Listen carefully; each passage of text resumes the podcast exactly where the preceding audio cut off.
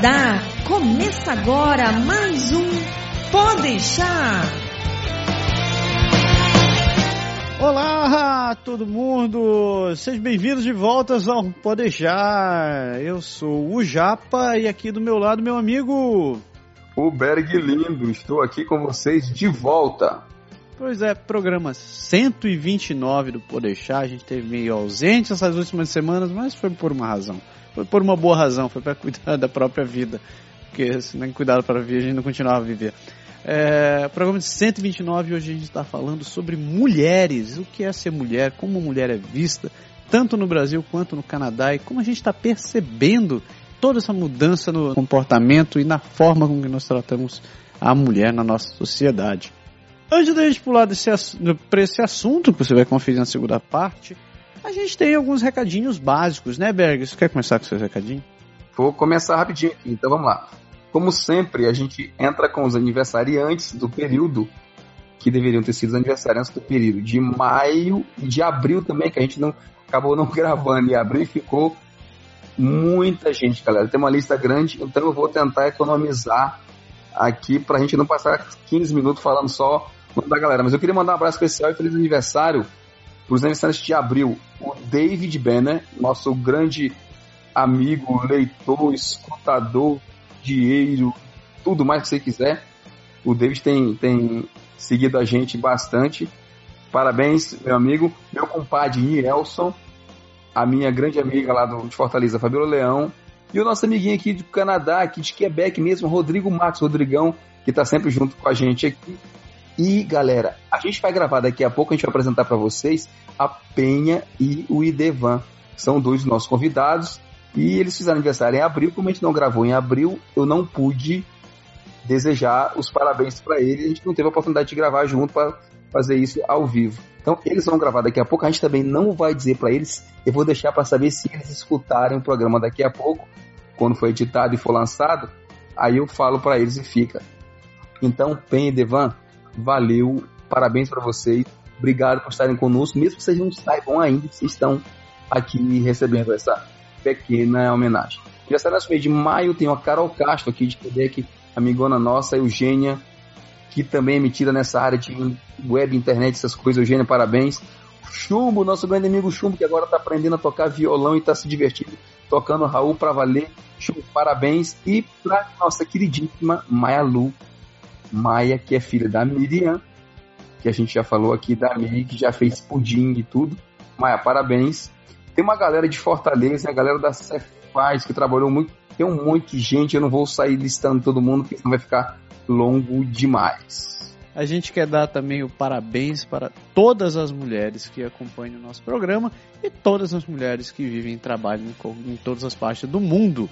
Em especial para nossas mães, nesse dia que a gente está gravando esse programa, hoje é dia 8 de, 8 de maio, dia das mães. Então, um beijo especial para a minha mãe e para a mãe do Berg, que inclusive já gravaram programas com a gente, né, Berg?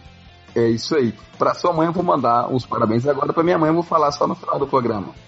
tá certo. Quero também lembrar para todo mundo alguns recados em relação ao site.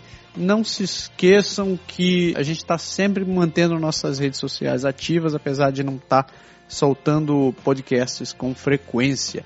Então, hoje muita gente tem perguntado o que aconteceu com o Podeixar, vocês não estão mais ativos, etc e tal, vocês acabaram com isso? Não, pode deixar não acabou, galera. Pode deixar é parte do Canadá Agora. Foi um site que nós resolvemos criar para poder disponibilizar espaço para mais pessoas que também produzam conteúdo sobre o Canadá. O mundo é muito mais interessante se a gente estiver trabalhando junto, gerando conteúdo junto para isso. Então, pode deixar não acabou. Hoje a gente faz parte do Canadá Agora e lá, além dos podcasts, hoje a gente tem vídeos e matérias escritas por várias pessoas, inclusive eu e o Berg, que vocês já conhecem há muito tempo. Falando ainda em redes sociais, esse mês de maio eu fui coagido pela minha amiga Adriane a criar uma conta no Snapchat. Desde então eu tô tentando explorar esse negócio. Eu, eu confesso que eu sou um pouco velho, então eu tô tentando entender como é que esse troço funciona. mas eu tenho feito o meu melhor, soltando algumas dicas ou só eu falando papo furado no Snapchat. Se você quiser me adicionar, eu, estou no, eu sou o ca.japa. No Facebook também tem o meu Snapcode que você pode ir e me adicionar. A gente fez um hangout com o Bruno do Canadá em português, falando sobre as diferenças de Ottawa e Quebec. E Montreal também, porque o Bruno estava no, meio da, no meio da brincadeira, né? Então, se você tiver, tiver interesse de saber as diferenças entre essas, essas cidades em relação a clima, transporte, emprego, saúde, todas as outras papagaiadas, não deixe de acessar o nosso site também e o nosso Facebook, que tem o link na timeline uh, eh, para o Hangout. Não vou, nem, não vou nem dizer que eu não fiquei feliz com esse Hangout, porque eu tinha exatamente no meu plano que o próximo vídeo do Momento Lindo ia ser exatamente um, um, um preview que a gente ia dar de algumas cidades, as principais cidades canadenses onde os brasileiros vão mais, e a gente pôde falar mais precisamente de Quebec e de Ottawa, e eu também falei um pouquinho mais de algumas outras cidades. O momento lindo dessa semana que passou, momento lindo número 19, onde eu falo das principais cidades canadenses. Então foi bem bacana. O Massaro falou agora há pouco da questão da galera que tem cobrado a gente. Então, tem alguns nomes do pessoal que andou mandando perguntas e tem sido bastante ativo e que não tem deixado a gente de lado. Então, uh, Juliana Almeida, Bruno Modigliani, Éder Matias, Vanessa Weiss, obrigado. São apenas alguns poucos nomes. Obrigado por estar com a gente, obrigado por cobrar, por estar entrando lá no site, comentando, fazendo pergunta.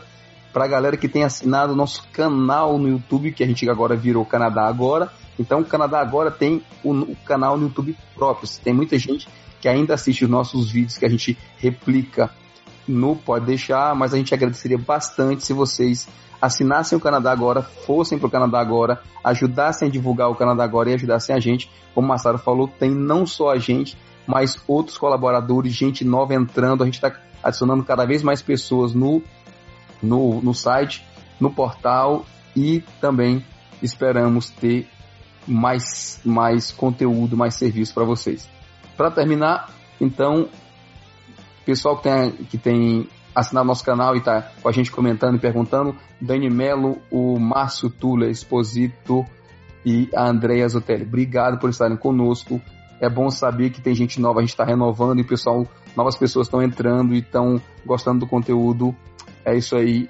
Vamos para a nossa segunda parte do programa. Peraí, antes da gente pular por isso, eu, eu não posso deixar de mandar uns beijinhos. Muita gente andou acessando e mandando mensagem pra gente. Eu preciso mandar pelo menos pra, pra galera de algumas cidades. Um grande beijo pro pessoal que mora em Cuiabá, no Mato Grosso, em Tangará da Serra, também no Mato Grosso, em Cascavel, no Paraná, em Santo Ângelo, no Rio Grande do Sul, em Guanambi, na Bahia, Petrolina, também na Bahia, Serra Talhada, Teresina, pessoal em Belém, Caldas Novas também tem gente, Telemaco Borba, Luz no, em Minas Gerais, em São Mateus, no Espírito Santo e em todos os outros cantos do mundo que acessam a gente. Muito obrigado pela sua, pelas suas mensagens, pelo carinho e não deixe de acessar o www.canadagora.com para poder ficar por dentro do que a gente está fazendo.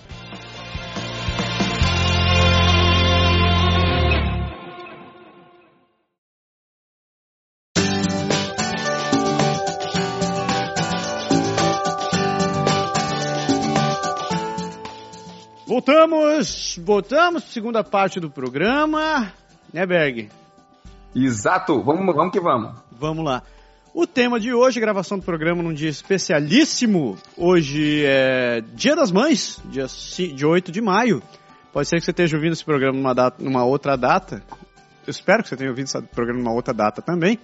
Se você estiver ouvindo no dia 8 de maio, hoje exatamente, é porque você roubou o arquivo do meu computador. Neste dia, e aproveitando este mês, já que maio é um mês dedicado às mulheres, nós resolvemos trazer um tema que diz importância a pelo menos metade da população, se eu não estou muito enganado em relação ao levantamento. A mulher.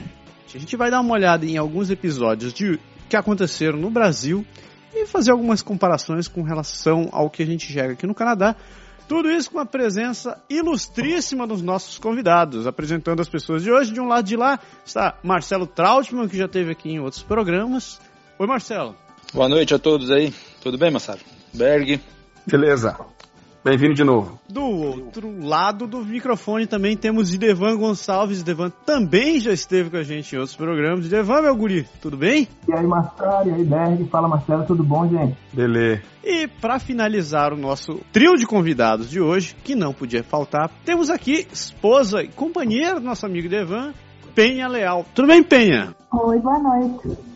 Prazer imenso ter você aqui com a gente. Afinal de contas, não é sempre que a gente tem uma mulher, né? Veio pra salvar um programa, né? Porque a gente fazia um programa inteiro falando de mulher. E não ter nenhuma mulher para se defender da gente é realmente cruel. E no dia das mães, né? Os outros estivessem aqui também, né? Mas tudo bem, a gente vai sozinho. Então vamos lá. Eu escolhi dois temas que aconteceram no Brasil recentemente para puxar o, o, o carro do assunto.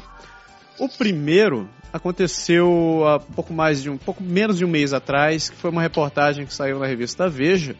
Todo mundo que não gosta da Veja, por favor, não me critique nesse momento, por favor. Foi só uma referência.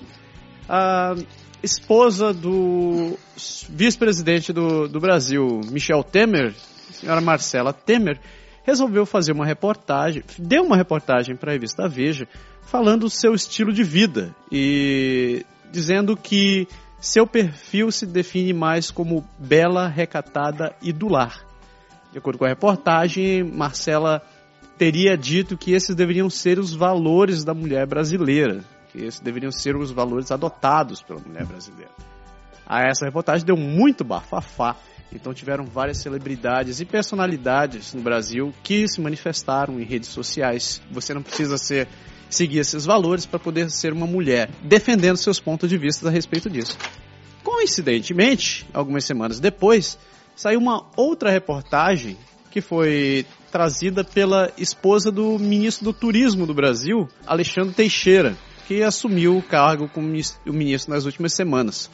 A esposa dele, ela teria sido Miss Bumbum Brasil 2013 e fez uso dos seus atributos físicos para aparecer em várias campanhas. Então, nessa reportagem, ela teria aparecido só de só de biquíni com uma faixa escrita Ordem em Progresso em frente ao Congresso Nacional. A reportagem também deu muito bafafá, muita discussão e gente se apresentando dizendo ser contra, sendo a favor, é, dizendo que isso não é postura de, uma, de, uma, de alguém ligado ao governo e coisa parecida. Deixando de lado todo esse, to, todo esse mimimi que pode ter sido gerado, eu quero ouvir de vocês o que, que vocês acham que a mulher brasileira é retratada no Brasil. Eu tenho, eu tenho uma opinião assim, eu acho que a gente no Brasil, Brasil em geral, é ruim a gente falar assim, porque tem muita gente que não é assim, mas é muito conservador. A visão da mulher é muito conservadora tanto que dizer que ela é bela recatada lá chama atenção, é manchete, né? Quando isso deveria estar dando para o pessoal dela. A gente já passou do tempo que a mulher é, era da cozinha, a mulher era da casa. Então hoje ela é líder político, ela é presidente, ela é dona de empresa, dona de. Assim, ela é senhora de si. É, esse negócio de a mulher é igual ao homem, não tem que, que ser tratado como uma coisa inferior. Ah, só pode ser da casa, ah, só pode ser do lar. Ou então, só pelos seus atributos físicos, a gente valorizar a mulher. Então, isso é uma visão assim, completamente conservadora e, e fechada. A gente não. não, não, não é, é, é, isso aqui não devia nem ser assim, na minha opinião. Ela ser bela e recatada lá é problema dela. Tá? Isso é uma coisa muito pessoal, é a opção de vida dela, é pessoal. Manchete. Deixa eu te perguntar um negócio. Você acha que é hipocrisia a gente, a gente exaltar uma mulher bonita com, com um corpo exuberante e que faz questão de, de mostrar esses atributos e ao mesmo tempo criticar a postura dela dizendo que isso não é isso não é, isso não é postura de alguém? As duas palavras são, são perfeitas no contexto, Marcelo. Porque é, é você, quando você faz isso, está diminuindo a mulher. Você não faz isso com o homem. Não de maneira geral, não de maneira assim o tempo todo. Né? Se não tiver dentro de um contexto muito específico, você não fala, você não usa esses termos. Né? Do mesmo jeito você não, não fica valorizando os atributos físicos do homem, né? Nem dizendo que o, assim, o homem é, do, é da casa do lar. Se ele for, você por outro lado, você vai tratar ele de forma pejorativa. Ah, o cara que só gosta de cozinhar. Ah, o cara que gosta de cuidar da casa. Ah, o cara que gosta de babar. Quando isso deveria ser opção. Tá entendendo? E, assim, e, e, exatamente, é hipócrita e ridículo conservador. Eu, eu queria complementar um pouquinho aí o, o que o Devan falou.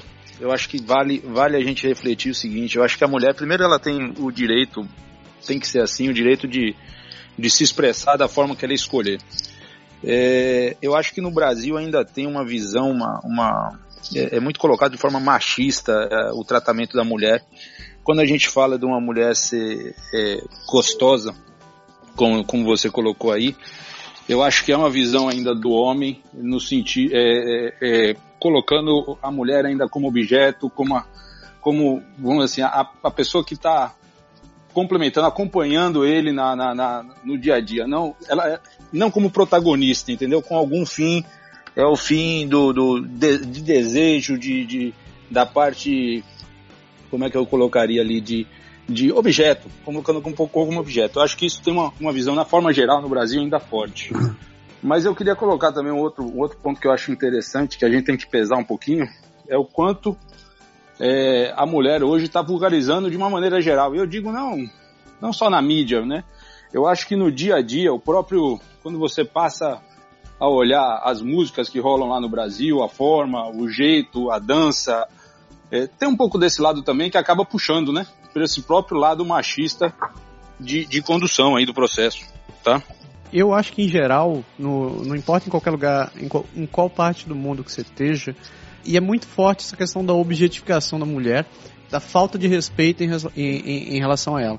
Isso é óbvio quando a gente vê acontecendo com um homem, mas é interessante quando é, isso também acontece com as mulheres. Então, é a própria mulher que chega a denegrir a mulher. Ao mesmo tempo que você vê situações como essa, que a gente chama de é, papo de pedreiro, né? Chamando mulher de bonita, ou de gostosa, ou que é, essa mulher para casar e coisa do gênero. Isso é um lado que é bem conhecido, que, que acaba virando piada uh, e, e, vulgarizando de modo geral. Mas uma outra coisa que a gente não enxerga também, ou que não é muito evidente, é o fato de que entre as mulheres esse comportamento também existe, que a mulher pode ser tão machista quanto o homem nessas situações. Penha, eu quero ver tua opinião a respeito disso. Realmente é um tema muito complicado, muito polêmico, né? Que a gente entra em contradição e em opiniões é, realmente que se confrontam. E é, é difícil. Na verdade, assim, em relação essa história de Bela Recatada e do Lar, eu, eu tenho duas visões que são por si só contraditórias, entendeu? Eu acho assim, a gente hoje tem 100% de liberdade e direito à escolha. Pelo menos isso em teoria. Então, assim, deveríamos ser assim. Por outro lado, existe uma necessidade social e masculina que, que impõe, em certas classes sociais especialmente, que o homem tem o controle em relação à mulher. E esse controle ele vem de um controle financeiro. Então, a mulher estando em casa, a mulher não, não trabalhando, não tendo a sua autonomia, o homem controla ela muito mais. O homem tem ali é, uma mulher que vai estar à disposição dele, na dependência dele. Então, esse é um ponto de vista. Do outro lado também, é uma, uma fuga também da gente, das mulheres, que sufocadas realmente pela, pelo excesso de carga, pela o excesso de performance que a gente tem em todos os aspectos, seja no casamento, seja no, até no lado sexual que a gente está falando, até no lado financeiro, e tudo isso, excesso de performance que a gente tem que mostrar, e a gente se sente sufocada. Então, muitas vezes, alguns, alguns períodos da vida, a gente diz assim, ah, não, era melhor mesmo que eu ficasse um pouquinho em casa, né? Como, como às vezes eu brinco com o Devan aqui, eu digo assim, amor, olha só, pega uma promoção aí, quando você chegar em casa, eu vou estar aqui com os muti preparados, de biquíni, pronta ali esperando. É uma contradição que a gente entra porque a gente se sente também sufocada pela, pela sociedade. Então, acho, tem certeza absoluta é uma escolha entre parênteses, né? Dependendo da situação onde você se encontra, aquilo se apresenta como uma escolha ou se apresenta como uma imposição. Em relação ao outro lado, do lado mais, né, do lado mais sexual da história, eu acho, eu acho complicado também porque a gente, desde pequena, é colocado a menina é bonitinha, de shortinho curto, da dança, do não sei o quê, e a sexualização, ela vem muito, muito, muito precoce. Né? Se a gente fizesse um, um programa para falar sobre as situações difíceis que as meninas viveram durante seu processo de vida, desde a infância até a sua adolescência, e muitas vezes também na fase adulta, que a gente se depara com situações constrangedoras, complicadas, de que a gente se sente meio perdido e como saber resolver, é muita história para contar. Então, é, é, a sexualidade no Brasil é algo muito sério que a gente possa imaginar. É algo muito mais sério do que uma foto ou uma modelo pelada na frente do Planalto, entendeu? Foi interessante você citar isso, que um outro ponto que estava aqui no meu, no, nos meus tópicos era uma, uma campanha que foi feita pela Dove há alguns anos atrás. Eles chamaram de Like a Girl na campanha, eles colocaram um grupo de meninos e meninas e perguntaram para eles, é, para eles representarem o que era ser uma menina para cada um. Os meninos é, e várias meninas é, começaram a fazer é, representar meninas como estereótipo, né? Isso. Até que eles finalmente começaram a, a ter feedbacks diferentes de meninas correndo como normalmente, sem nada demais, jogando beisebol, jogando futebol, é, em posturas é, idênticas a, a, a, meninos, então sem, sem qualquer estereotipação. Pegando esse gancho e já utilizando a referência que a gente começou a falar no Brasil, com a experiência que vocês tiveram morando no Brasil e morando aqui, eu queria que vocês me dissessem como vocês veem a, a mulher representada aqui no Canadá, ou não só no Canadá, mas é, no Canadá, Estados Unidos, fora do Brasil. Vocês acham que a, a mulher no Brasil ainda tem um estereótipo muito mais forte, é, daquela mulher mais fraca, mais frágil, mais, mais objeto, ou ela já mudou e como é isso aqui no Canadá? Se a mulher já tem uma postura diferente, se ela realmente ganhou espaço, se ela já tem uma representatividade. Como vocês percebem? O que, é que vocês enxergam disso daqui? Berg, você quer começar? Você está calado até agora. começa assim, assim antes, antes de eu entrar exatamente no tema, eu sei que a gente não deveria discutir o artigo nem, nem a reportagem em si, mas eu queria dizer duas coisas, rapidinho, porque eu não, não falei nada no, no assunto. A primeira é que eu me pergunto um pouco se o tipo de declaração que ela fez para Veja, a entrevista que ela deu lá para Veja, não foi um tanto quanto política também, porque esse modelo que, que ela expressou na reportagem é um pouco do modelo que é, que é meio enraizado na cabeça dos brasileiros desde a época das nossas avós, nossos pais e tal. E isso acaba talvez influenciando os leitores, assim, não sei se ela, por ser mulher do, do Temer, todo o cenário político brasileiro, aquela coisa toda, se não foi meio que, que proposital o que ela fez, mas, assim, isso é, é uma opinião. Como você tocou no ponto agora, em relação ao Canadá, assim, é bem diferente em vários aspectos, eu acho.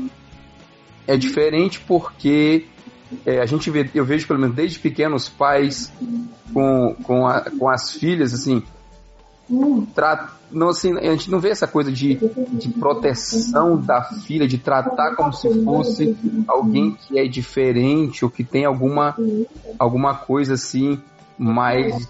Esse, lance mesmo de superproteção. Então, eu acho diferente. E a gente vê isso, inclusive, assim, na sociedade em geral tem. Se você discutir, por exemplo, lá das profissões, tem muita gente no Brasil que. Assim, tem muita profissão no Brasil que você não consegue é, ver muitas mulheres ainda atuando ou se atua, tem sempre uma diferença de referência. Eu sei que no Brasil tem, tem violência, um monte de fatores externos que podem atrapalhar isso, mas aqui, assim, aqui você vê mulher, assim, todo canto em posto de liderança, em chefia. Você vê como motorista de ônibus. Aqui em Quebec, por exemplo, tem muita, muita, muita mulher motorista de ônibus. É, a gente vê em todo tipo de situação as mulheres bem mais ativas. Talvez puxe um pouco pro lado da questão do, do feminismo, mas eu acho, assim, realmente que é, que é bem diferente. Ah, o próprio, pr- próprio novo primeiro-ministro do Canadá, ele fez questão de ter um gabinete onde 50% fossem mulheres, né? Porque ele fez questão de demonstrar que o governo dele, ou ele está querendo passar que o governo dele dá igual respeito para ambos os sexos. Devan, Mas, Massado, você pode ver também com a quantidade de homens que cuidam do lar, que cuidam das coisas da casa. Exatamente, voltando, acaba voltando ao que a gente estava falando. A quantidade de homens que fazem os trabalhos domésticos. Não os trabalhos domésticos apenas de, de jardim, não os trabalhos domésticos de porto, mas eu estou falando trabalhos domésticos no Brasil é considerado trabalho de mulher. Ou, pior ainda, como se diz, trabalho empregado, né? Que é lavar a louça, lavar a roupa, fazer almoço, fazer jantar, é, arrumar a casa, tudo isso. E aqui é normal. Aliás, a quantidade de, de, de família monoparental que tem aqui, ou só de homem, como pai da criança, pai de menina, de menino, ou só de mulher, que também aí tem que fazer o trabalho que é considerado masculino. Isso vem da época que, que se queimaram os sutiãs, né? Ah, no final da década de 60 da década de 70. E por que, que no Brasil ainda é desse jeito? Porque a gente estava em ditadura nessa época. Então essa abertura, assim, apesar do país, o, o, o brasileiro ter uma, uma cabeça teoricamente aberta, isso continua fechado lá. Porque esse movimento, né, é como eu vejo a questão, surgiu no momento que a gente estava no momento mais, mais fechado para o que vinha do mundo. Então, enquanto boa parte da toda a América do Norte, Europa e todos os países ocidentais mais desenvolvidos é, evoluiu nesse sentido, a gente ficou para trás. A gente continuou conservador, a gente continuou fechado e continuou tratando todas as minorias de uma maneira muito ruim. E por isso que, na visão do, do brasileiro típico, a mulher não deveria ter saído da cozinha. Né? Enquanto é, aqui, o homem foi para a cozinha, o homem tem direito a, a, a licença paternidade longa, igual a da mulher, para ficar cuidando dos filhos, do mesmo tamanho, do mesmo porte. Muitas, você vai ver com muita facilidade, muitas mulheres que após seu filho falam, agora você tira sua licença e eu vou trabalhar. É comum aqui. É comum, é extremamente comum a mulher assim, ter filho, logo depois da- do, do período de convalescência, ela voltar para o trabalho e o homem tirar o, o congê, tirar a licença primeiro e ficar em casa com a criança. Então, assim, a diferença é gritante. É enorme. É, mas no, no Brasil tem aquela coisa de, de você, assim, eu acho ainda de o que, que a sociedade vai pensar, entendeu? O que, o que é que o pessoal, assim, por mais que o pessoal tenha aparência liberal, a mente liberal, a sexualidade mais, assim, menos conservadora como, como antes, mas tem sempre aquela coisa por trás de esconder um pouco, de proteger um pouco, porque você, assim, acho que tem aquele medo de como a sociedade vai reagir na hora em que um assunto for discutido ou que uma, alguém vai saber de alguma coisa. Enquanto que aqui eu acho que não existe essa preocupação. Acho que uma, uma das grandes diferenças é essa. Aqui, assim, eles tratam de um jeito para você não ver diferença. Mas, Berger, um valor liberal, na acepção da palavra liberal clássico, é liberdade individual, né? É, independente é de direita ou de esquerda, né? É, a questão de liberal, do liberalismo clássico é essa, é liberdade individual. No Brasil, não tem isso. Não, isso não existe. A gente é muito conservador nesse aspecto. Né? É, a gente ainda tem a mentalidade de, de Da do- satisfação disso. Exatamente, da satisfação. É aquela sociedade do, do, do- não do ser, mas do ter, e de aparentar. Eu aparento isso, eu, eu, eu tenho que mostrar que eu sou desse jeito, eu tenho, as pessoas vão me respeitar porque eu me mostro desse jeito. Quando na verdade, assim, a tua vida é a tua vida, né, cara? Foi engraçado o Ideval falar isso, que eu tava lembrando de uma questão que que o aborto no Canadá não é não é legal, mas ele é ele não tem repercussões penais, né? O fato do, do, do Canadá tratar dessa maneira é um grande avanço. Assim como em outros temas, como essa questão que a polícia faz com vista grossa para consumo de maconha, mas eu não vou pular nesse assunto porque é muito mais complicado. Mas em relação ao, ao aborto, apesar de não ser oficialmente legal, eles tratam isso como um direito individual da mulher. Então não, é, não tem igreja, não tem governo, não tem grupos, não tem grupos quaisquer que vão dizer não, você não pode abortar. Ele- Isso é tratado como um direito, um, um direito pessoal dela. Tipo, se o corpo é dela, os direitos são dela e ela toma a atitude que ela quiser. É, no Brasil não é bem assim não, né? No Brasil, a gente fica com esse, com esse timbre pro resto da vida. É, você fica marcado lá, né? Você fica carimbado. É, Carimbado, julgado, é, avaliado. exatamente. É, mas é, é a questão, é a questão da sociedade que eu falei, né? Aqui, no, aqui, na verdade, quando eles, assim, apesar de não ser como a Sara falou, legal, mas eles toleram, eles aceitam, é porque existe aquela preocupação da, da, por exemplo, da adolescente que vai engravidar cedo e que vai ter, em maneira de falar, a vida prejudicada porque vai ter um filho muito cedo e vai o caminho que ela, que, que ela estaria planejando para ela fica, fica perturbado. No Brasil não, tem a pressão da religião, a pressão da sociedade, a pressão de tudo, e você pega assim, ó, não interessa o que você quer nem o que você precisa. Interessa que a gente pensa que o mundo é assim e você vai ter que continuar e vai ter que seguir. Não tem como fazer. Mas eu, eu, eu, vejo aí, Berg, que aqui nós temos uma, aqui no Canadá nós temos uma sociedade, eu vou dizer assim, que ela, ela pensa no coletivo de maneira muito forte, né? Mas ela tem uma, um respeito à individualidade, é, é, cada um pode fazer aquilo que quer, e isso começa desde da criancinha, né? Eu acho que você tocou lá no início dessa discussão um ponto importante que foi o seguinte: a criança aqui ela começa a ter autonomia muito cedo. E ela começa, desde cedo, ser educada que ela tem direito de se expressar. É, então é uma sociedade coletiva no ponto de vista que todo mundo respeita o, o, é, o, a sociedade como um todo, os direitos de todo mundo, mas muito individualista no sentido de cada um olha o que tem que fazer, ninguém está preocupado. É, muda, muda muito né, a cultura com relação ao que a gente tem no Brasil, que o que o Edevan colocou em relação às aparências, ao que, que a sociedade pensa, o quanto você é criticado, entendeu? Aqui não existe isso. Ah, sim, e é, e é, contraditório, né? Porque, por exemplo, a gente fala assim, ah, no Brasil conservador, tem pressão de sociedade e tudo, e o pessoal veste as crianças, as meninas, com aquele shortinho e bota pra dançar a musiquinha pra rebolar o funk lá, que tá Não tocando é, igual na TV. É, isso faz parte do mesma mentalidade conservadora, porque você objetifica a mulher, você bota a mulher como uma coisa menor, e, e, tratando de forma vulgar, porque ela é como se fosse um objeto masculino. Isso faz parte da minha mentalidade conservadora. Isso é, é, é, isso é uma ilusão. Sim, de fato, nós temos uma mentalidade mais aberta para a questão da sexualidade, sim, só que ele aproveita, se aproveita disso para objetificar mais ainda a mulher. Para ela ser como se fosse a propriedade do homem. No começo a gente falou que que era importante a mulher ter o direito de fazer o que ela quiser com o corpo dela e de se apresentar como ela quiser.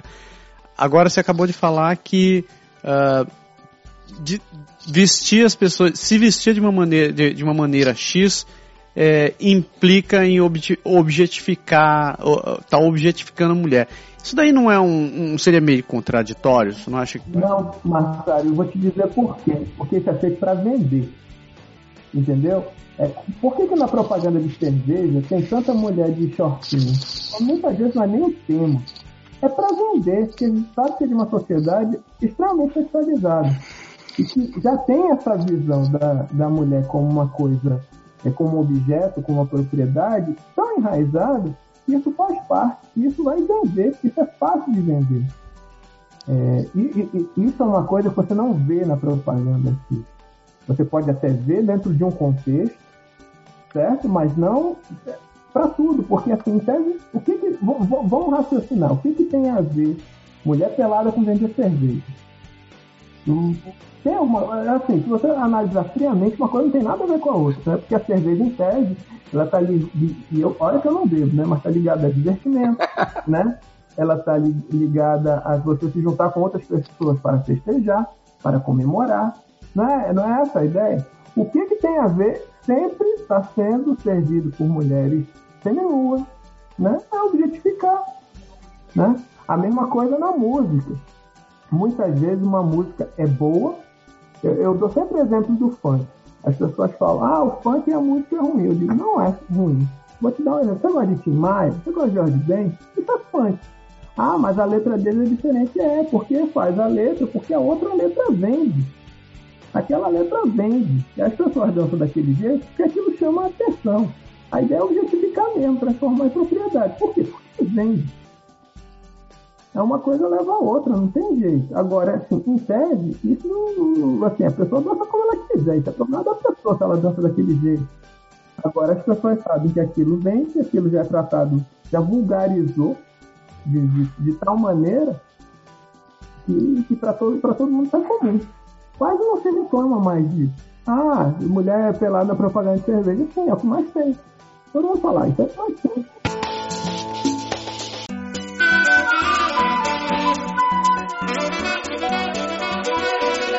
Eu vou sair um pouco de, de, do cenário Brasil e trazer um pouco para cá e pegar outros exemplos que a gente vê de situações que poderiam ser parecidas, né? Então você pega é, cantoras como uh, aquela Nicki Minaj ou então a, a, a Rihanna, todas elas elas dançam e se apresentam fazendo questão de exaltar o que elas têm de atributos físicos. Então elas não estão ali é, preocupado. Não, o foco delas não é, não é, não é, não é Tom Jobim, de sentar num banquinho um violão e cantar a própria voz delas. Como artistas, elas estão utilizando o próprio corpo para se promover. Assim como você consegue ver é, qualquer outro cara fortão e bonitão. Pegue, por exemplo, o filme dos Vingadores, não estou indo nem longe. O filme dos Vingadores, que o Thor aparece sem camisa, o close é feito exatamente para vender, para vender o corpo do cara. O cara não tá ali para mostrar o que ele aprendeu se, interpretando Shakespeare ou whatever. É, mas o cara tá ali vendendo o corpo porque tem alguém que quer comprar, né? Exatamente. Então, eu, eu, concordo com o que o Devan disse, que isso, tudo isso é movido pelo comércio, mas ao mesmo tempo, vamos fazer um seguinte exercício. Se existe comércio, como você disse, existe, existe procura. Você não está oferecendo um negócio simplesmente porque ninguém vai comprar. As pessoas estão interessadas em, em, em, em comprar a imagem sexual dos outros atração sexual é um, é um troço que chama a atenção de qualquer um. Agora, isso quer dizer que é errado a pessoa querer se vender dessa maneira, de querer vender roupas dessa maneira, de querer ser dessa maneira, de passar essa imagem? Por exemplo, de novo vou voltar na, na Nick Minaj, aquele álbum Anaconda dela, que a capa era ela de costa, agachada, só de corpete. Então eu olhei aquilo e perguntei para mim mesmo, caraca, será que eu estou sendo injusto com a postura dela ou ela está simplesmente fazendo o trabalho, ela, o trabalho dela como performance? É errado você querer se vestir de uma maneira que, como você falou, mais, abre aspas, vulgar? É, eu, eu, te, eu te pergunto, por que seria certo e por que seria errado? Tá entendendo, Massara? A questão da pessoa se vestir como ela quer se vestir, é óbvio que há lugares e há que códigos de vestimenta, né? E você não vai para uma, um baile de gala com, de biquíni. E você não vai à praia de traje, né? É óbvio, óbvio, que há lugares que há códigos vestimentais para as coisas. Mas é, certo e errado no se vestir, eu, eu vejo como questão pessoal. Eu posso discordar. Eu não vestiria, eu não gostaria, mas aí é minha opinião. Como é a opinião da pessoa se vestir daquele jeito, ela tá certa se vestir daquele jeito. Mas assim, assim, não é, não é aquela questão da, como eu estava falando agora há pouco, da ação e da reação, porque, tipo assim, no caso da, da, das cantoras, como a Sara citou, é, dos artistas, é, existe o personagem que você está vendendo como parte comercial.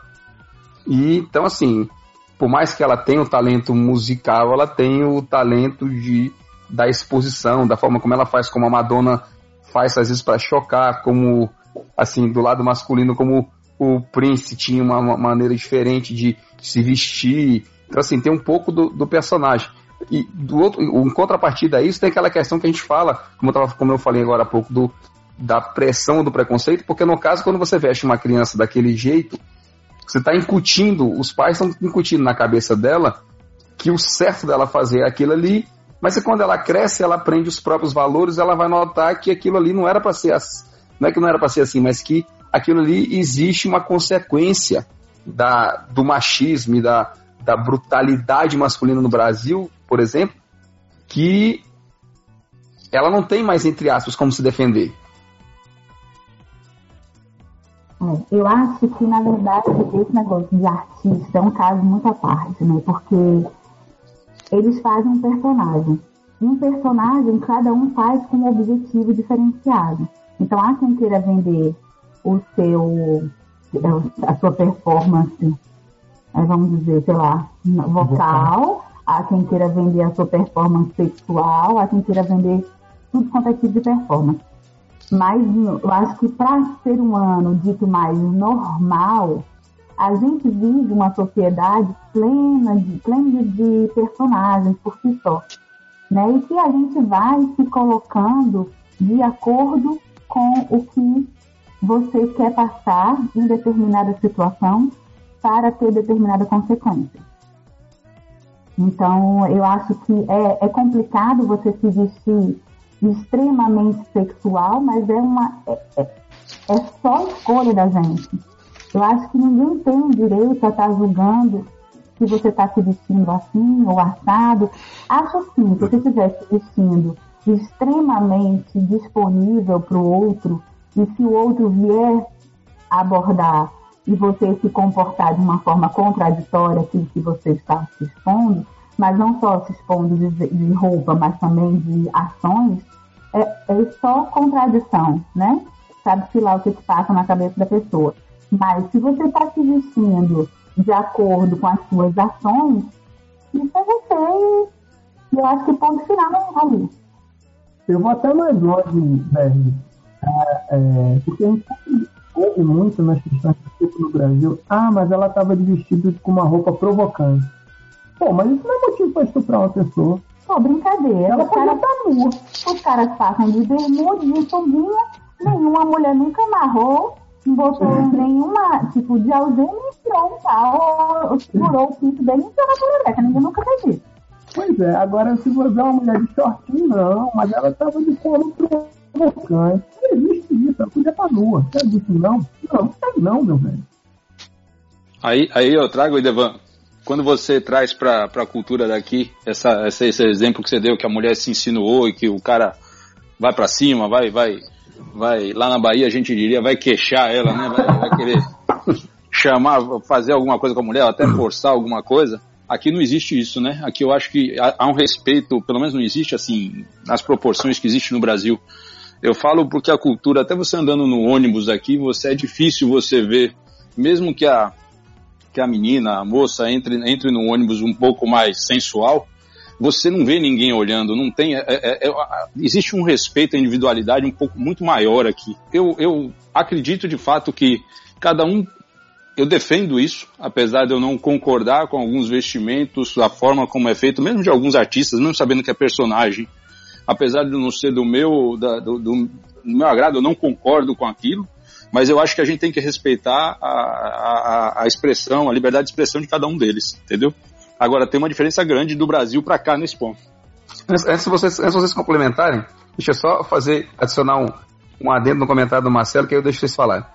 Que é, o Marcelo citou o exemplo de, do, do pessoal que se veste de assim, diferente e tal por aqui, mas eu queria dizer, por exemplo, usar como exemplo a questão das, por exemplo, das fardas escolares aqui. As meninas usam aquela mini saia aqui, tipo tem no Japão, tipo tem em outros países na Europa, que teria toda uma tendência, se a gente fosse seguir, a despertar a sexualidade assim de forma rápida, porque essa saia é quase assim micro, mini e tal. E, e como o Marcelo falou, ninguém olha, né?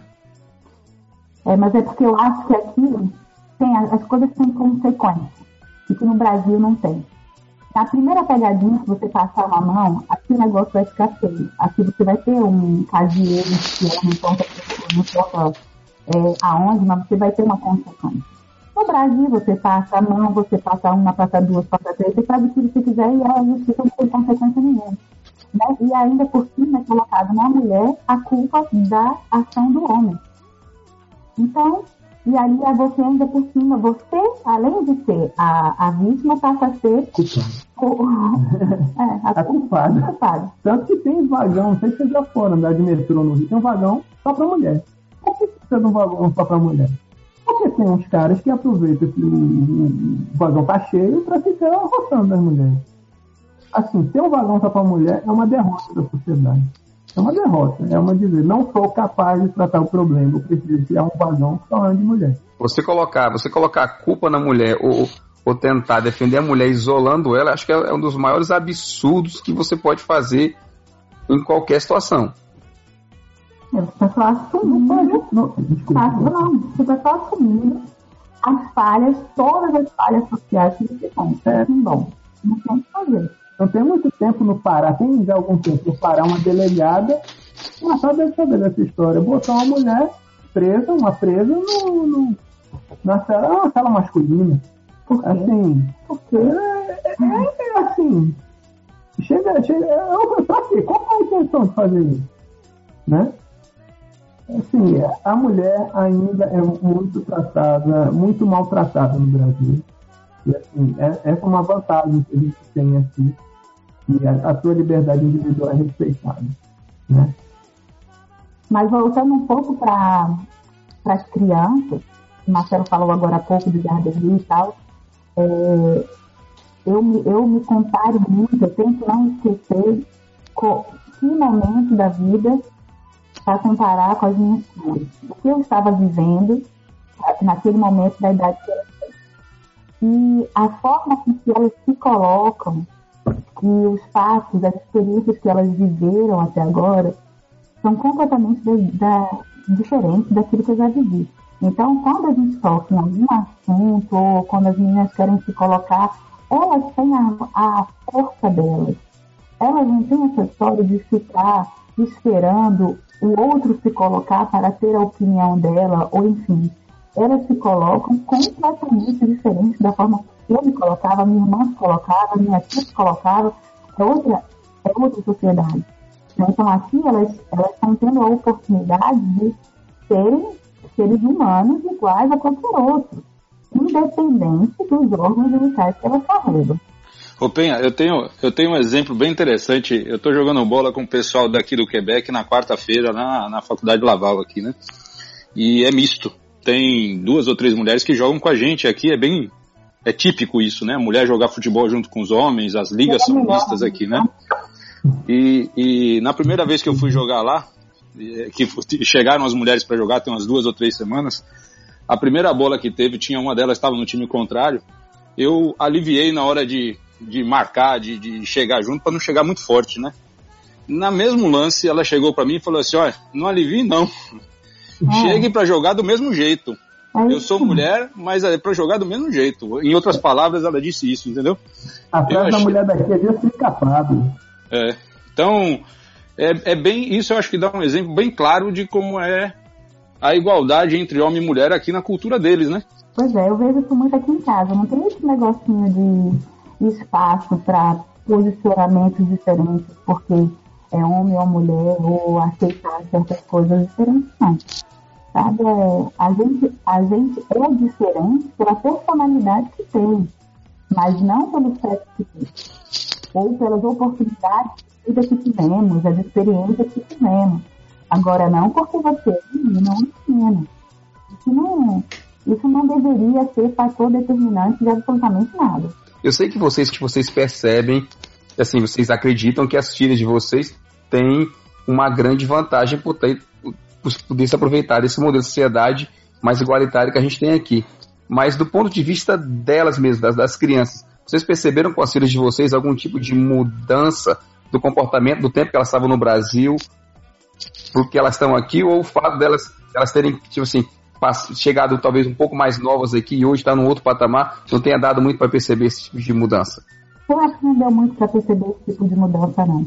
Acho que é, Deb chegou aqui com 4 anos, Leca chegou com 7. Eram crianças crianças que, vamos dizer assim, que viveram uma família que o pai é isso aqui que vocês estão vendo. Levou uma cara que cresceu com avó, mãe, irmã, uma casa toda de menina e que ninguém nunca se dobrou. A mulherada na casa dele sempre foi é, impositora e determinadora de tudo que acontecia. Na minha casa não pode ser diferente, apesar de a sociedade impor mas dentro de casa a gente bota todas as asas para fora. Então a minha mãe era assim também, era ela que dava todos os pontos finais de todas as histórias. Então as meninas cresceram acreditando e sendo valorizadas por serem elas mesmas, entendeu? Eu, diria também isso. Eu, apesar de Isabela ter chegado aqui com, já com 11 para 12 anos, aqui um pouco mais velha, eu acho que o, o, modelo um pouco que a gente tem dentro de casa acaba não, não, não permitindo sentir tanta diferença, entendeu, Berg? Porque a gente trata, assim, eu, a Rosa aqui, a gente tem uma, uma relação muito equilibrada nesse sentido, né? E eu acho que acaba sendo como referência também, não, não existe essa diferença pra gente. Então, eu não consigo perceber diferença ainda nela, tá? Quando a gente chegar à fase mulher e que a gente, elas crescerem, tornarem-se mulheres, que a gente vai talvez perceber a trajetória com mais clareza. Qual momento que talvez, ou se durante esse, esse trajeto algo aconteceu de diferente, que a gente possa variar. Mas eu acho que hoje eu vejo as meninas dessa forma, que vejo, meninas assim, aparentemente fortes, aparentemente prontas, mas desde então, meu Deus, não tenho nem o que falar, porque desde do maternal assim, então ela é uma menina que não vem dizendo para ela não pode fazer isso ou aquilo, porque isso não é coisa de menina, que isso não, não tem espaço. Isso não tem espaço. Ela vai, aqui em casa duas de personalidades completamente diferentes. A gente tem uma bailarina que o quarto é todo cor-de-rosa, e a gente tem uma outra que o quarto tem é, verde e azul com skate no meio do quarto como decoração. Então, daí eu um pouco tira que é cada um ao seu modo, com as suas características e personalidades, sendo respeitadas assim. Tá, e, e, e, vocês em relação, por exemplo, a, eu não sei se a palavra não existe, mas se fosse assim, a despreconceitualização, por exemplo. A gente vê, por exemplo, quando a gente faz, nossos filhos fazem curso de natação aqui, e eu vejo muitos pais que entram com as filhas no banheiro masculino, porque ele é o homem, é ele que vem para o curso de natação com a filha, então ele tem a obrigação de entrar no banheiro feminino e a filha tá ali naquele meio onde tá todos os homens trocando de roupa e circulando, coisa que no Brasil seria tipo impensável de fazer. Bizarro. A gente falou de sexualização ainda agora há pouco. Não é meio bizarro para nós que, que vem dessa sociedade machista, opressora, sei lá, tudo que a gente falou agora para trás, vi uma situação dessa, por exemplo, em que o pai entra com uma, com a filha no, no toalete masculino para trocar de roupa e, e, e, fazer essas coisas, como a gente é. vê muitas vezes, como a gente vê muitas vezes, por exemplo, a gente vai em show na, na nos, nos ginásios aqui, como no Centro Videotron, e os, é muita gente, o banheiro das mulheres está lotado, as mulheres entram no banheiro dos homens para ser mais rápido, para não ter que pegar a fila. É meio exagero, é meio fora de, de padrão. É, Berg, olha só, é, eu no Brasil, algumas vezes, algumas, algumas muitas vezes eu levava as meninas do banheiro masculino para trocar, trocar roupa, trocar fralda. É, já, já fazia isso, mas não vou dizer que não me chocou na natação, me chocou porque eu fui criado de outra forma. Fui criado, eu sou da mesma geração que você, que o Machado e que o Marcelo. Certo? E mesmo hoje no Brasil ainda deve chocar, chocaria, né? Mas aqui não. E se você for ver na cabeça dela, isso não, tem diferença. É aquela história. O que, que você está falando? Que viagem é essa? Tá é. entendendo? Eu, na verdade, já penso o seguinte: eu acho que numa sociedade que se respeita, não existe justificativa para ter banheiro de dois sexos. O banheiro é um lugar que você entra, faz sua portinha, faz o seu xixi e vai embora. Não tem necessidade de você ter a, essa separação, essa, sei lá, essa divisão. essa divisão social por causa do banheiro. Se a gente se respeitasse, não justificava. Claro que você vê a sua filha olhando e vendo um, um monte de homem pelado, etc. Sim, mas é um banheiro, tá todo mundo tomando banho. Se você estivesse levando a sua filha para um lugar onde as pessoas estivessem fazendo algo a mais, não. É você olhar o corpo de um homem, olhar o corpo de uma mulher que é a coisa mais normal e mais esperada de acontecer durante a vida. Agora, se a gente começa a, a colocar muito problema em torno disso, aquilo vira um, um mistério, aquilo vira uma, um, sei lá, um ponto de interrogação, como se poderia ser uma coisa natural. Né? Tipo assim, é extremamente comum uma mãe que toma banho com, com suas filhas até a hora que não quer mais, ou até a hora que a filha diz, agora chega de mamãe, eu não tomo mais banho com você. Aqui em casa a gente tem um banheiro só, o banheiro é público, meu amigo. A gente, a gente vai, entra e sai, é todo mundo ali circulando, não tem esse problema. O ruim é eu ter que esperar. Aí, aí é que sabe, gente, aí Devan não aceita essa divisão de banheiro. Devan, ele entra e fecha a porta. Mas as meninas dizem, papai, para com isso, não sei o que, deixa a gente entrar. Se ele tivesse sido criado, talvez aqui, ele conseguiria fazer xixi na frente das meninas sem o menor problema. É, infelizmente eu fui criado, mas sempre tem coisas que ainda não são naturais para mim. Mas muitas vezes eu tô tomando banho, elas abrem entram, então nem aí. Ô Penha, eu adi... meu lado, meu lado racional admira muito é, e concordo com você. Agora, eu sou meio como Idevan. O lado emocional e meu, minha, minha bagagem cultural do Brasil, eu acho estranho. Esse negócio aqui no Canadá de, às vezes, você trocar de roupa junto, é, é um negócio que me, me incomoda ainda. Não vou mentir, não. Mas para eles é super normal. Pro pessoal daqui é super normal. Porque se respeitam, né? É. Mas me incomoda. Não, não, não vou mentir, não. Me incomoda. É, pra mim não incomoda, não. Eu acho que tem coisas aqui muito mais fortes na sociedade que a gente tem que se deparar, como essa história de é, cada dia mais frequente dessas crianças que trocam de sexo, ou então a, a naturalidade com que se, se vive com o homossexualismo. São coisas assim que isso sim é, é mais duro para mim, quer dizer, já foi mais duro, agora já estou mais ou menos resolvido. hoje espetáculo. Já estou mais ou menos resolvido em relação a isso, mas isso eu achei um processo mais difícil, mais, mais demorado a assimilar. Mas agora já, banheiro já. É, banheiro. I'm all about that bass, about that bass, bass, bass, bass. A gente tá chegando mais, já, já tá chegando no final desse papo. Eu queria fazer uma pergunta para vocês em relação a trabalho. É, ano passado, o Fórum Econômico Mundial soltou um, um relatório dizendo quais são os países onde tem maior diferença entre os sexos. O país com a menor diferença no mundo foi a Islândia. O Canadá apareceu em trigésima posição, depois dos Estados Unidos ainda pasme, né? Pasme. pasme. O, o, Brasil apareceu em 85 posição. É, eu queria saber de vocês se vocês acham que é, essa pesquisa realmente reflete o que é o mercado aqui no Canadá. A mulher realmente tem, tem menor, menor, menor importância? Ela, ela, existe uma discriminação em relação à mulher ter melhores salários ou melhores posições ou melhores cargos? O que, que vocês acham? Ou experiência de vocês mesmo? Eu acho que é um, é processo. Primeiro que é um processo. Sobre os Estados Unidos, os Estados Unidos é um país muito grande.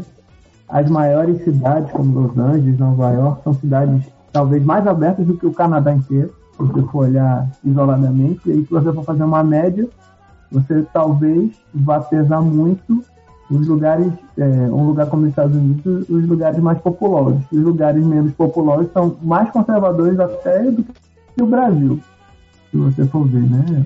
As cidades mais, mais campestres, mais, são, são extremamente conservadoras. A mesma coisa no Canadá. Se você for para o interior do Canadá, e, e, muito no lado anglófono, né? É, é muito conservador. Muito conservador. Né? Em compensação, o Quebec, de uma maneira geral, e os grandes, as grandes cidades do Canadá, que não são muitas, são mais liberais. Né? Então, eu acho que faz sentido o resultado da pesquisa, apesar de não. É, mesmo assim, ainda é uma surpresa para mim o, o Canadá está atrás dos Estados Unidos, mas faz sentido. É, agora. Você... Não, continua, continua. Eu não, mas agora, na sociedade, como é um processo, eu acho que eu acho que ainda não alcançou, né? Até porque é, durante muito tempo, durante muitos séculos, né, é, essa, essa supremacia masculina era total e absoluta. Hoje ela ainda existe, ela não, mas ela não terminou. Né? Você vê, muito, você vê muito mais mulheres presentes em atividades antes exclusivamente masculinas, mas é, essas atividades ainda são majoritariamente masculinas. Ou seja, é um campo que ainda vai crescer muito. Só que existem países que se avançou mais e outros que avançou menos. Eu acho que aqui já avançou bastante e vai avançar mais. É uma tendência. Pode ter certeza que na geração dos nossos filhos vai estar muito mais perto da igualdade. Você consegue ver mais mulheres no teu trabalho, trabalhando contigo, ou em cargos de chefia, ou em cargos de direção? É, olha só, eu consigo ver, não especificamente no meu setor, porque o setor de TI é um setor que atrai menos mulheres, mas atrai cada vez mais. Né? Mas em compensação, a, é, a gente responde a um. Como é que suministra? Como é que seria o nome? A diretora executiva do Ministério é uma mulher do meu, do, do, do meu setor. Né? Então, dos, dos, três, dos três diretores executivos do Ministério da Segurança, são duas mulheres e um homem só. E, e os dois últimos ministros eram mulheres também. Agora que assumiu o homem. Ou seja, e, e, a, e, antiga, e antes desse primeiro-ministro era uma primeira-ministra também aqui, né? Ou seja, é, de fato, eu vejo essa tendência cada vez puxando para a igualdade. O que eu ia complementar só aí, eu, eu, eu, eu recentemente estava tava dando uma olhada nas estatísticas aí, o Berg acho que viu essas estatísticas também. Não me surpreende a pesquisa, porque nos próprios números é, a gente vê é, a questão de quantidade de mulher no mercado de trabalho, a questão do, do, salário da mulher é mais baixo ainda, em média. Mas a gente tem que lembrar aqui que esse é um processo relativamente. Talvez nos outros países também sejam, né? Mas aqui tinha uma presença da, da, da igreja, da, na, na, na, na educação do, do, pessoal muito forte. E isso em 60, 70, aí Berg, os historiadores aqui, negócio da Revolução Tranquila daqui, eles acabaram mudando de lá para cá. Eu acho que cresceu muito, evoluiu muito é, para o que tinha. Eu estava. Tem umas duas semanas eu estava vendo um documento que foi uma, uma nota de jornal que tinha de 1960, 61, se não me engano, daqui, que tinha era, era orientação de como educar é, era, era publicado nas escolas primárias aqui e de como a mulher deveria se comportar quando o marido chegava em casa, certo? Uhum. Do tipo preparar comida, do tipo é, preparar roupa, tá asseada, tá não sei o que. Isso nós estamos falando de 61, 62, era ensinado isso para as mulheres. Então, as mulheres de 61 que agora estão 40, 50, 60 anos agora, é que está começando a mudar. Então, acho que é um processo para o período que a gente tem aqui da história do Canadá, acaba sendo um período pequeno para o tamanho da evolução que a gente teve. Eu não tenho dúvida de que o Canadá sobe bastante das próximas gerações para frente, entendeu? Nesse ranking aí. É, eu acho que, Marcelo, só, só completando, você tem razão, porque é, a igreja foi muito realmente opressora aqui no, no Quebec até, até assim, se falar dos anos 70 para cá, é realmente pouco tempo, né? A gente tem Estamos falando de 30, 40 anos apenas. Isso é, assim, é, nada mais é de que uma geração e meia, né, assim, no máximo. É. Então é, é, muito pouco para acontecer a mudança. O que eu posso falar da minha experiência, da onde eu já trabalhei, do que eu vi, é óbvio que a gente na informática, a gente ainda vê muito menos mulheres do que, do que homens, talvez pela natureza da profissão, o interesse, eu não sei. Mas se você analisar, tipo, onde você vai, nos shoppings, você vê um vendedor de loja, tem tanto homem como mulher. Você entra numa, numa lanchonete tem vendedor tanto homem como mulher. Você entra num, numa, numa agência de trabalho, na, na HDRI, por exemplo, tem tanto homens como mulheres cuidando das crianças. Na escola tem professores homens, professoras mulheres. No transporte tem homens e mulheres dirigindo. Na, na, na prefeitura que tem trabalho de caminhão pesado, de recolhimento de neve, que a gente já falou em outros programas e tal, tem homens e mulheres trabalhando. No governo onde eu trabalho hoje, tem muita mulher trabalhando, muita mulher trabalhando, assim, na, basta dizer que no meu, no meu setor onde eu trabalho hoje, eu tenho, eu tive um chefe até agora, um chefe homem, e seis ou sete chefes mulheres em todos os departamentos com que eu, com que eu andei, então acho que tem, tem bastante. Eu acho que no, acho que tem mesmo homem e mulher em tudo quanto é lugar, mas não na sua proporção igualitária, né?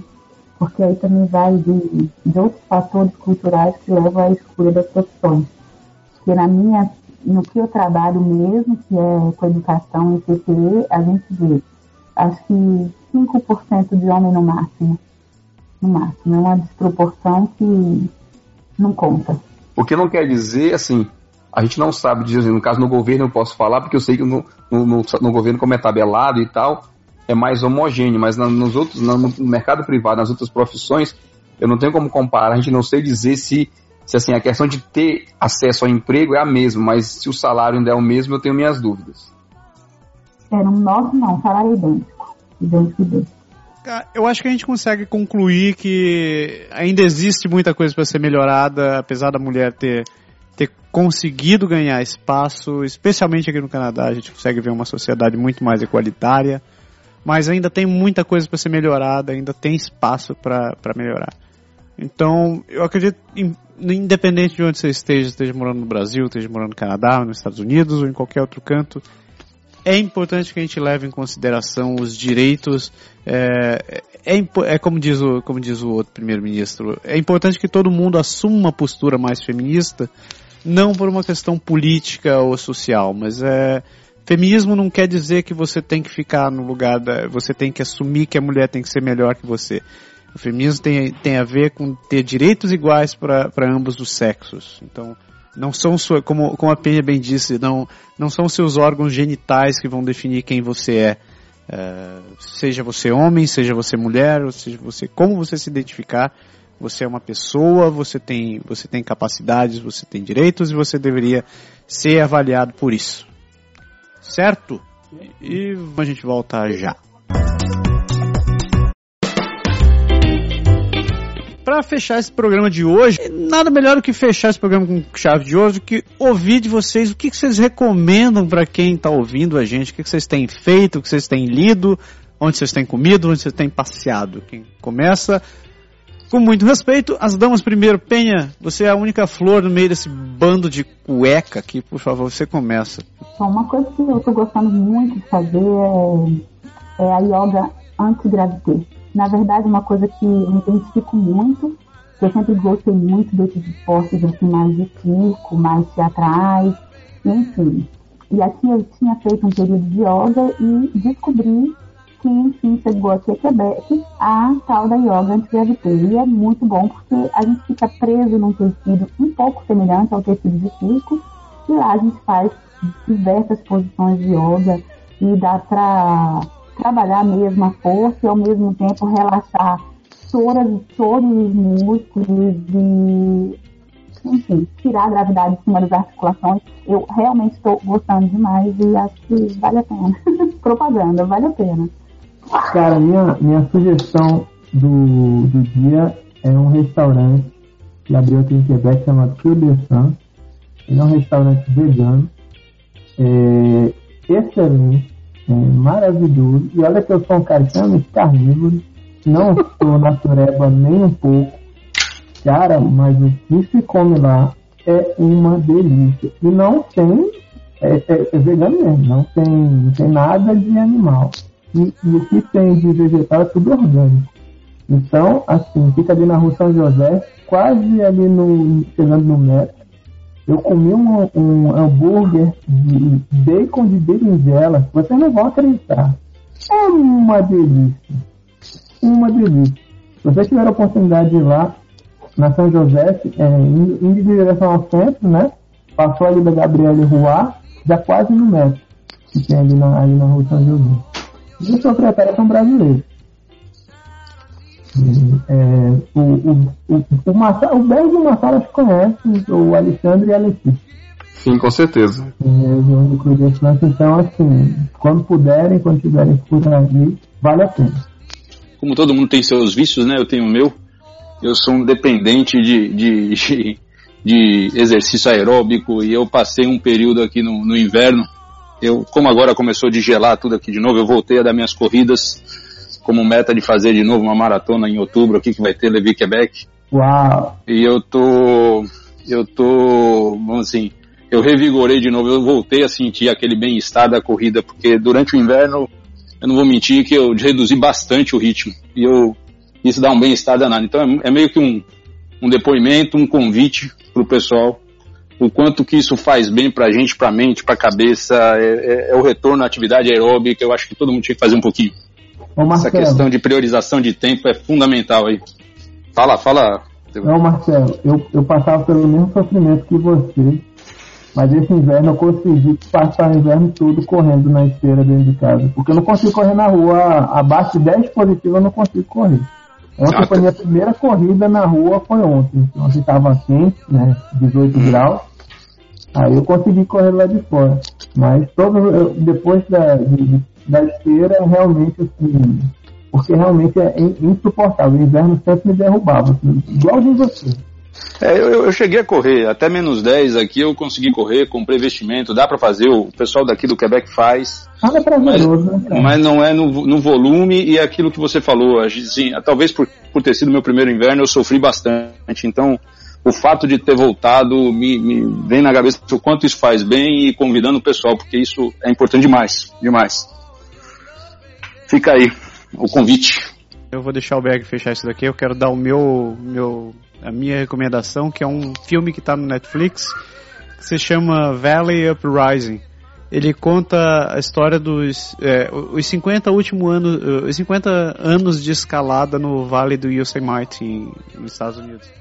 É um troço hilário, porque você consegue ver gente desde aquele tempo que os caras se viravam para escalar com quichute até os dias de hoje. é, é, muito bom. É um documentário, ele é meio sério, meio cômico. Eu, eu recomendo. Se você curte escalada, ou você não curte escalada, ou só tá afim de, conhecer, de ver ótimas imagens, o documentário é animal. Então é Valley Uprising, tá lá. É um documentário de 2014, já saiu no Festival de Escalada nos últimos anos, mas é vale a pena. Beg, fecha aí.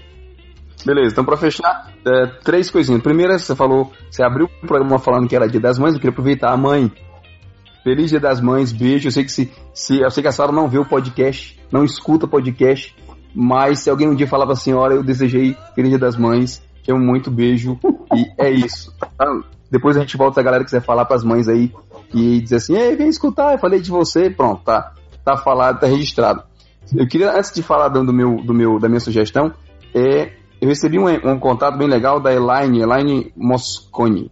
Elaine é, é, ela é professora na Universidade de Sherbrooke, na área de informática, e ela pediu para divulgar é, os cursos de BI, de Business Intelligence, na Universidade de Sherbrooke, que vai ela vai fazer um seminário aqui em Quebec a partir do dia 25 de maio, a partir não, no dia 25 de maio.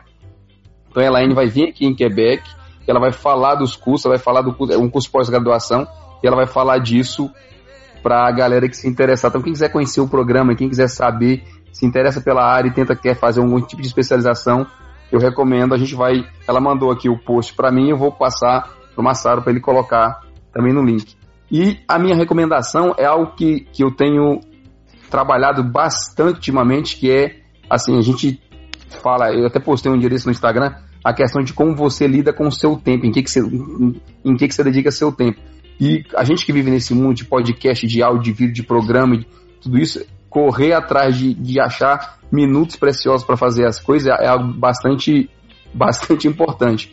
E uma das coisas que a gente não pode deixar de fazer é estudar, é se atualizar, é se preparar. E a maneira que eu descobri de fazer isso é através de audiobooks, que é você, ao invés de você tentar adquirir um livro para você ler, você vai adquirir o um livro para você ouvir. Então, assim, várias versões de vários livros, de muito conteúdo que tem na internet ou em, em mídia mesmo, você está interessado e você acha que não tem tempo, você não tem condições de fazer, procura o, o audiobook para experiência, assim, eu, enquanto eu estou fazendo exercício físico, eu escuto o livro, quando eu estou no ônibus, às vezes eu, eu não tenho nada para fazer, tempo que eu estou no trajeto do ônibus, eu escuto algum conteúdo, algum livro, então eu acho que é uma coisa bem interessante para quem tem problema de de tempo, acredita que tem pouco tempo e quer conseguir fazer esse tipo de coisa. Então fica aí a minha dica para vocês. Essa dica foi do Massaro, viu, Berg, para você. Serviu, viu? Serviu sim, com certeza. Eu me lembro, eu tava no programa quando o Massaro deu essa dica. Você vê que demorou, né? Você vai ver, você vai estar viciado quando você estiver usando o player para ficar tocando a, a, a 1.5 vezes mais rápido. Aí você vai ver, puta, eu consigo escutar o, o livro mais rápido. Eu não, cheguei, eu não cheguei nessa fase não, mas foi interessante. Eu estava escutando um podcast, assim, na ideia de tentar melhorar meu inglês, eu fui, eu fui me inscrever em podcasts americanos. E aí eu achei um cara que chama Michael Hyatt. E ele, ele fala assim de, de, muita, de muita coisa relativa a desenvolvimento pessoal e você melhorar, e, e até da nossa parte dessa área de, de web, como é que você lida com isso, e redes sociais, e mídia e tudo.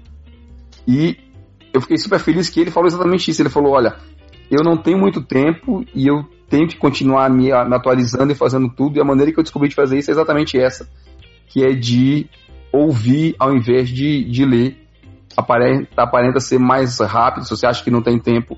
Então é isso. Demorou, mas funcionou para mim. Tá funcionando beleza mesmo. Todas as recomendações de vocês estão no post deste, deste programa no canadagora.com. Então não deixe de acessar o, post se você estiver vendo isso daqui, escutando isso daqui no podcast. Gente, muito obrigado pela participação de vocês. De novo, esse foi um programa que me deu muito prazer de fazer. É, eu agradeço o tempo de vocês. Eu sei que todo mundo é ocupado, mas é, pô, sem vocês isso aqui não teria acontecido. É isso aí. Penha, muito obrigado. Idevan, muito obrigado. Marcelo, muito obrigado. Vocês estão convidados a voltar quando vocês quiserem. Sempre é um prazer enorme bater papo com vocês. Prazer enorme também, Massaro. Eu que agradeço, Massaro. Obrigada, gente. Boa noite para vocês. Bento, mas tem criado gosto. Se quiser participar de novo, a gente convida mesmo. Obrigada, Verg. Marcelo e Devan já são, já são assim. É, Marcelo e Devan já são, já são. Às vezes eu não defino eles dormir. Eu digo, ei, vamos gravar, vamos gravar, vamos gravar. já são de casa, é chegar, abre a geladeira, porta aberta, essas coisas, né? É isso Essa aí. parte da abrir a geladeira eu gosto.